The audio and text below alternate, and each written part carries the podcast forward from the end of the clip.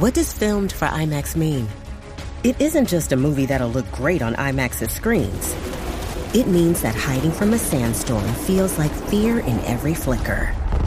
And every triumph is felt in every sound wave. And the things we've only imagined, you can truly experience those too.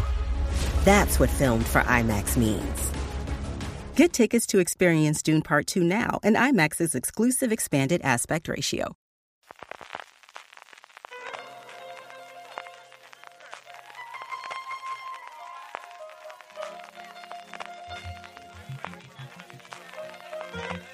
Estás escuchando Fuera de Series con CJ Navas.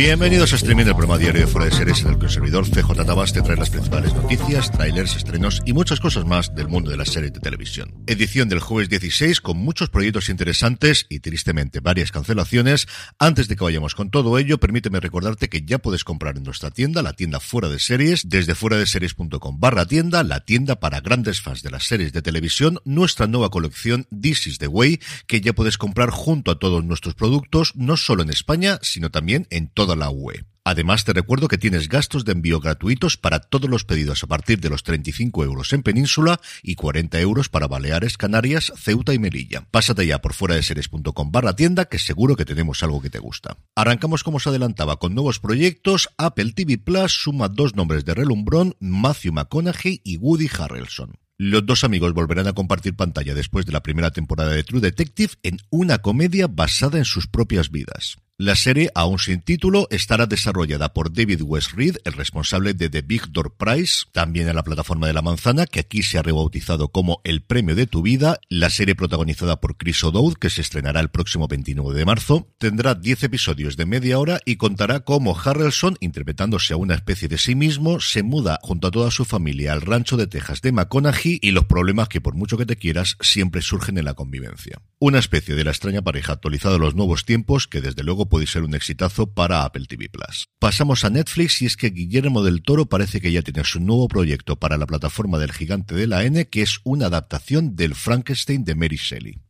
Al parecer el director llevaba mucho tiempo queriendo llevar a la pantalla la obra inmortal de la escritora inglesa y después de ganar el Oscar con Pinocho, pues a ver quién le dice que no. Del Toro estaría actualmente trabajando en el guion y aunque este sea el paso previo para empezar con el casting, Deadline informa que se ha reunido ya y habría ofrecido papeles a Mia Goth, a Oscar Isaac y a Andrew Garfield. No está claro quién de los dos actores interpretaría al Dr. Frankenstein, si el otro se metería en la piel del monstruo de Frankenstein o bien algún otro personaje secundario, y sí parece que Goth desde luego será el amor del Dr. Frankenstein.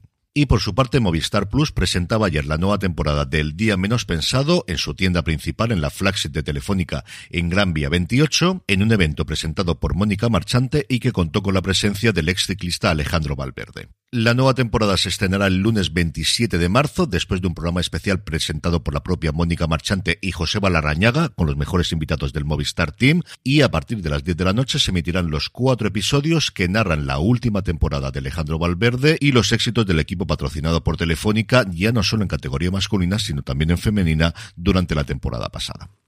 Siguiendo con Movistar Plus, pero pasando al Festival de Málaga, donde sigue habiendo noticias todos los días, la plataforma tuvo la premier de La Unidad Kabul, la serie de Dani de la Torre y Alberto Marini, la que podríamos decir que es tercera temporada, pero como le han puesto el subtítulo, nadie habla de la tercera temporada, pero sí, es la tercera temporada de La Unidad, en la que volveremos a ver a Natalie Poza, a Marian Álvarez y un largo etcétera de intérpretes, que durante diez semanas estuvieron grabando en Almería, en Madrid y en Pakistán. La serie producida por Wendy Studios se estrenará completa en la plataforma el próximo 18 de mayo. Y también en Málaga tuvo lugar la entrega de premios de la segunda edición del concurso Cuéntanos las historias que nadie cuenta, la iniciativa conjunta de Dama y Netflix, en la que un jurado compuesto por Daniela Fagerman, Aracha Echeverría, Valentina Viso y Bob Pop, que además era el portavoz del jurado, seleccionaron ocho proyectos que recibieron una dotación económica de 6.000 euros y una tutorización profesional para el desarrollo de sus proyectos. En el acto también se mostraron los teasers de los cinco proyectos de la primera edición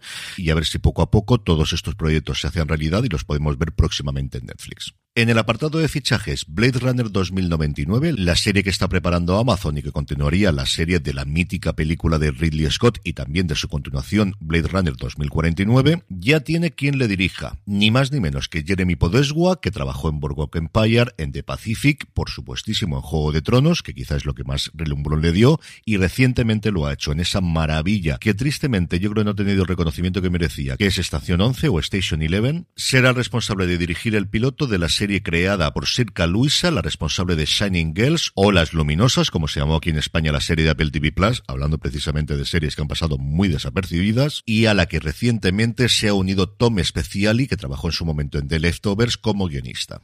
En la producción ejecutiva está el propio Ridley Scott, está también Michael Green, el responsable del guion de Logan y tantas otras películas, incluida Blade Runner 2049, y decir que tengo muchas ganas de ver esta serie es quedarme muy, pero que muy corto. En el apartado de renovaciones y cancelaciones, la buena noticia a medias es la renovación por fin de A League of Their Own, la adaptación a serie de ellas dan el golpe de Amazon, que después de muchas, muchas, muchas negociaciones entre Amazon y Sony Televisión, que es quien produce la serie, ha sido finalmente renovada por una segunda temporada, pero solamente cuatro episodios serán los que tenga esta segunda temporada, que esperemos les permita a los guionistas cerrar todas las historias que nos dejaron abiertas al final de la primera temporada. Por su parte, Disney Plus sigue cancelando series que vienen tiempos de recortes, ya lo anunció Bob Iger, y en esta ocasión la ha damnificado para cabreo de mi hermano y bastantes conocidos ha sido Willow. Y por su parte Netflix ha cancelado preventivamente la comedia romántica que iba a dirigir Nancy Meyers, que tenía el título provisional de Paris Paramount y que iban a interpretar Scarlett Johansson, Owen Wilson, Penélope Cruz y Michael Fassbender.